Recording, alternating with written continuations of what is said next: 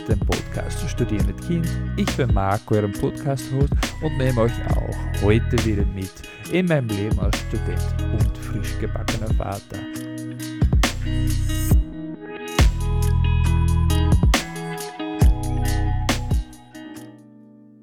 Hallo meine lieben Damen und Herren und natürlich dann wieder herzlich willkommen beim äh, Podcast Studieren mit Kind, wie im Intro schon gesagt. Auch heute sind wir leider wieder ein wenig verspätet. Zum Glück nicht zwei ganze Tage, sondern nur ein paar Stunden. Ähm, es geht hier bei mir zu Hause richtig, richtig rund. Äh, also die Eingewöhnung läuft sehr gut äh, mein Kind fühlt sich richtig wohl im Kindergarten. Ähm, der geht bei der Tür rein, spaziert hinein, äh, wir ziehen ihm aus, also natürlich die Jacke aus und dann die Patschen an und dann fängt er sofort an zu spielen. Der hat schon eine, eine Art Freund gemacht im Kindergarten, womit er dann gerne zusammenspielt. Auch ein äh, jüngerer Bursche, der was da auch im Kindergarten ist. Und die spielen ganz lieb zusammen. Ja. Da, da gibt es dann auch kein Schreierei oder kein, äh, kein Weinen, wenn ich mich verabschiede, sondern der schaut mich einmal an, der dreht sich um und der spielt dann fröhlich wieder weiter. Was jetzt weniger mein Herz bricht wie letzte Woche, aber trotzdem ist es irgendwie als Elternteil ein wenig schwierig. Man denkt dann doch hinten im Kopf, braucht er nicht noch Hilfe von mir oder kann ich ihn nicht noch aufheben oder braucht er nicht noch einen Windschutzkrämpfe, wenn es nach draußen gehen? Ist die Jause in Ordnung? Habe ich alles mit? Ist alles da? Und was sich dann herausstellt, ist eigentlich, dass gar nichts ist und dass der sehr gut spielen kann und dass alles da ist und das ist eigentlich nur ein Trick vom äh, Elterndasein ist, also dass man natürlich auf sein Kind schauen möchte und für sein Kind sorgen möchte. Was natürlich kein schlechter äh, Anreiz ist, quasi kein schlechter Reiz ist, aber es verhindert natürlich schon, wenn man äh, zu viel drauf hört, die Eingewöhnung im Kindergarten. Aber zum Glück sind die Kindergartentanten bei uns recht nett und sagen auch, wann es genug ist für die Eltern und dass, dies, dass sie gehen können quasi, dass das gut mit dem Kind geht und wann er dann zum Abholen ist. Also das läuft super. Ja, also neben der Eingewöhnung vom, äh, vom Burm äh, läuft bei mir noch, läuft noch einiges an der Uni. Ich habe jetzt, äh, morgen habe ich eine Präsentation eben über die Formulaic Linguistics Studie, was wir mit einer Gruppe ausgeführt haben oder abgehalten haben. Und da muss ich den Statistical Analysis machen oder Result Analysis. Und das, wie soll ich das sagen? Ähm, das ist mir ziemlich schwer gefallen und da bin ich auch jetzt im letzten Moment, dieses, ich bin da gestern draufgekommen um 12 Uhr nachts, dass, dass dass wir eigentlich ganz was anderes, im Endeffekt, dass wir ganz was anderes getestet haben, als dass wir testen wollten oder dass wir jetzt in unserer PowerPoint-Präsentation sagen, dass wir testen und das ist natürlich super scheiße. Aber ich glaube, dass ich das in der Analysis dann schon ein bisschen hinbiegen kann, indem dass ich sage, dass wir mit unserem Test eigentlich ja, quasi einen Fehler gemacht haben. Ich weiß nicht, ob das euch schon mal passiert ist. Wenn es euch passiert ist, könnt ihr gern natürlich äh, wie jede Woche, keiner tut es, aber ich rufe immer wieder auf, es zu eine Voice-Nachricht schicken. Äh, die dauert Minuten oder kann Minuten dauern und dann äh, kann ich den abhören. Also sagt eure Meinung. Ich habe sowas noch nie gehabt, aber wenn man in einer Gruppe arbeitet, ist es natürlich ein wenig schwierig, auf die gleiche Wellenlänge zu bleiben und dann auch zu, ähm, zu der gleichen Konklusion zu kommen, also zu der, zu der gleiche, zum gleichen Endergebnis, weil man denkt, weiß was anderes und der interpretiert einen Text so und die andere interpretiert den Text wieder ganz anders und ja, es ist halt ähm, sehr zeitintensiv, es ist sehr lustig, aber es ist auch sehr zeitaufwendig. Zeitintensiv ist kein Wort, Marc. Zeitaufwendig. Ja, und deswegen bin ich jetzt auch heute später. Ich habe heute bis, äh, eigentlich, ja genau, nach heute bis halb eins in der Nacht oder ein in der Nacht habe ich an den PowerPoint-Präsentationen gearbeitet und ähm, den habe ich dann auch jetzt, während andere Kurse gelaufen sind, noch fertig gemacht. Weil, äh, ich das, weil ich das einfach in Ordnung haben möchte und dass es gut ausschaut und dass ich dann verantworten kann, wie wir zu unseren ähm, Endergebnissen gekommen sind, ohne dass da wirklich einmal blöd gefragt werden kann und ich mit einer, ja, mit, ohne eine Antwort dastehe. Deswegen glaube ich, dass, äh, dass das jetzt pfeift, aber das hat natürlich dann irrsinnig viel Aufwand gebraucht. Und ja, also tut mir leid, dass ich wieder später bin.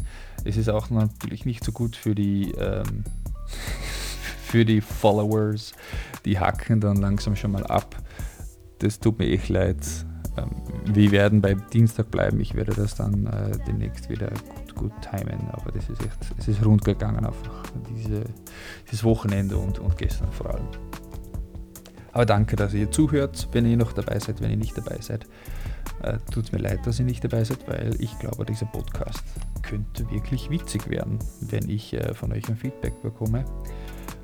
Kann ich das natürlich ändern. Und wenn es gut ist, dann lasse ich es so. Dann bleibe ich einfach äh, so bei diesem Format und spreche einfach meine, meine Gedanken hinein. Und um mal zu den nächsten Gedanken zu kommen, ich habe diese Woche von der Uni ein E-Mail bekommen, oder eigentlich nicht von der Uni, sondern vom Rektorat aus. Ich glaube, dass da jeder Student das an der Uni Salzburg bekommen hat. Ähm, die Silvia Kleindienst hat das geschickt, Magistra Silvia Kleindienst. Und sie ist Projektkoordinatorin für Science for Kids and Teens im Kinderbüro oder Abteilung Kommunikation und Fundraising. Und die haben ein E-Mail ausgeschickt. Das ist seit 2014 an die Plus ein Kooperationsabkommen mit den pädagogischen ausgezeichneten Kinderbetreuungseinrichtungen von COCO gibt. Und dass man auch im Studium 2021-2022 die Initiative der Universität zur Vereinbarkeit von Familie mit Beruf oder Studium fortsetzt. Das heißt, Studierende mit Kindern können sich unter den Link, was da in dem E-Mail gegeben wird, anmelden, um äh, sich einen möglichen Platz in einem Kindergarten oder Kinderbetreuungseinrichtung zu ergattern, äh, damit sie die Kurse besser folgen können. Das finde ich eine ganz coole Initiative. Ich weiß leider nicht, was der Eigenbeitrag ist und wie viele Plätze das es tatsächlich gibt. Das habe ich nicht, mir nicht angeschaut.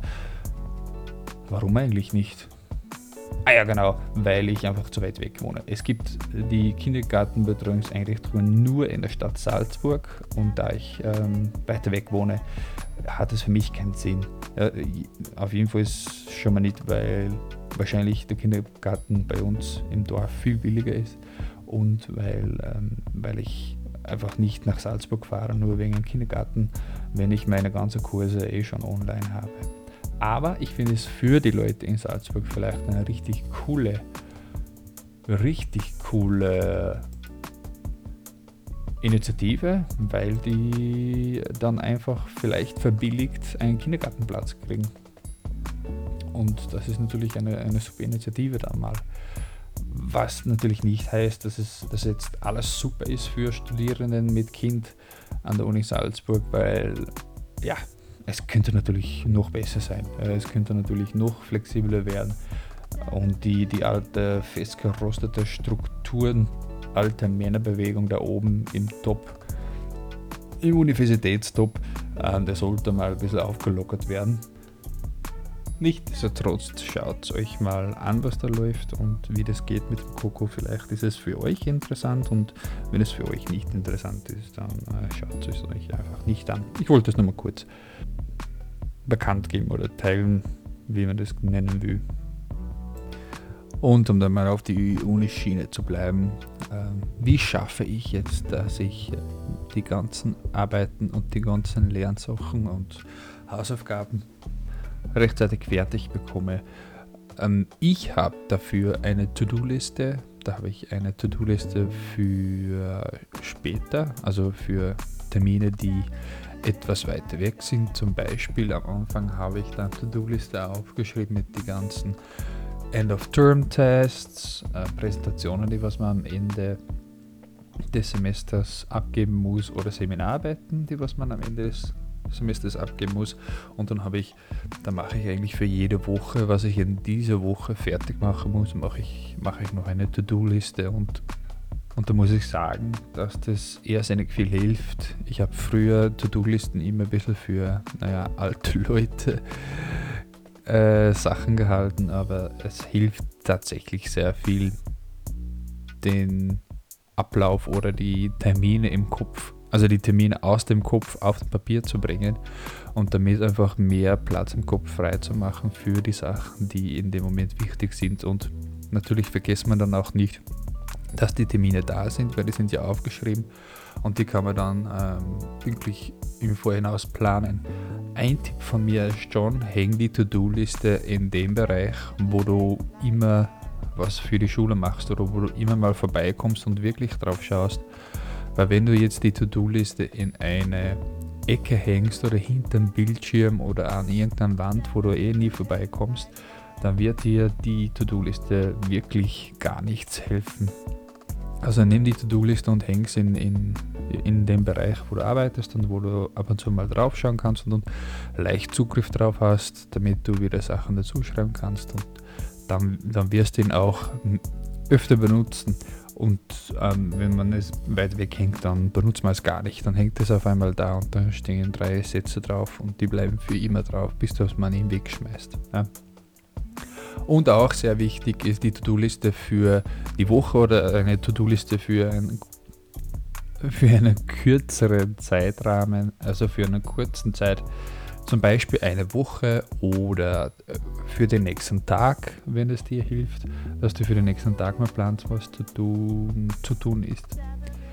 Und die kann man dann auch relativ schnell abarbeiten. Und ich sage euch wirklich, das Abarbeiten von einer To-Do-Liste ist so befriedigend, ja, wenn man dann vor oder hinter seinem Aufgabe eine, ein Hakel setzen kann, dass es fertig abgegeben ist und dass man eigentlich dann zufrieden abschließen kann. Das ist sehr, sehr befriedigend das ist, äh, und beruhigend, muss ich auch sagen. Ja. Und man, äh, man notiert oder notuliert auch seine eigenen Leistungen im Prinzip. Also man, man sieht schon, was man alles schon geschafft hat und was man noch schaffen muss. Und dann sieht man eigentlich, dass man dass du wirklich schon etwas, etwas gemacht hast und etwas geschafft hast und dass du das alles nicht umsonst machst. Also mir hilft es irrsinnig viel. Und ich glaube, euch kann das auch helfen. Wenn ihr nicht so die, die Leute seid für eine To-Do-Liste, dann könnt ihr natürlich einen anderen Weg bedenken. Ihr könnt Post-its aufhängen, ihr könnt keine Ahnung.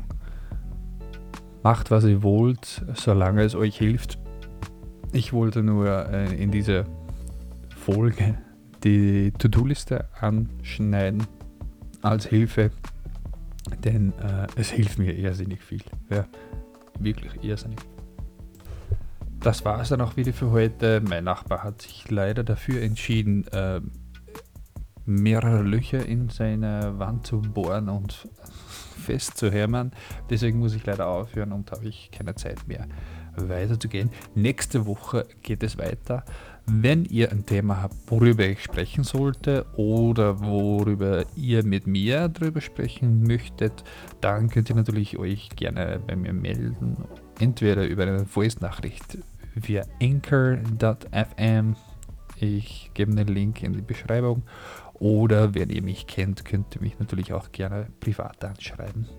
Ich wünsche euch noch einen wunderschönen Abend.